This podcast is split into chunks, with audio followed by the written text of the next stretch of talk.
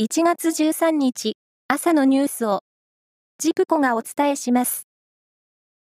動画投稿サイトで著名人を中傷、脅迫したなどとして、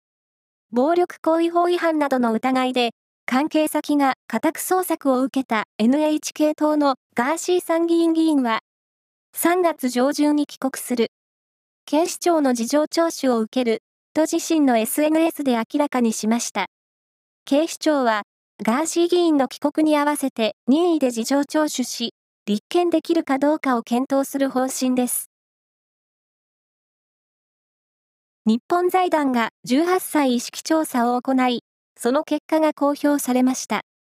それによると、将来必ず結婚すると回答した18歳前後の男女は、16%余りにとどまりました。結婚しないと思う理由として、男性からは経済的に難しいなどの回答が多く上がり、女性は一人の方が精神的負担が少ないからという答えが最も多くなりました。東京都は少子化対策として都内に住むすべての世帯を対象に、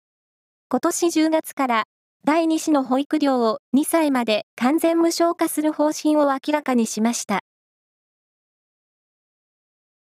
女子テニスで元世界ランキング1位の大坂なおみ選手が妊娠したことを、11日、事務所関係者が明らかにしました。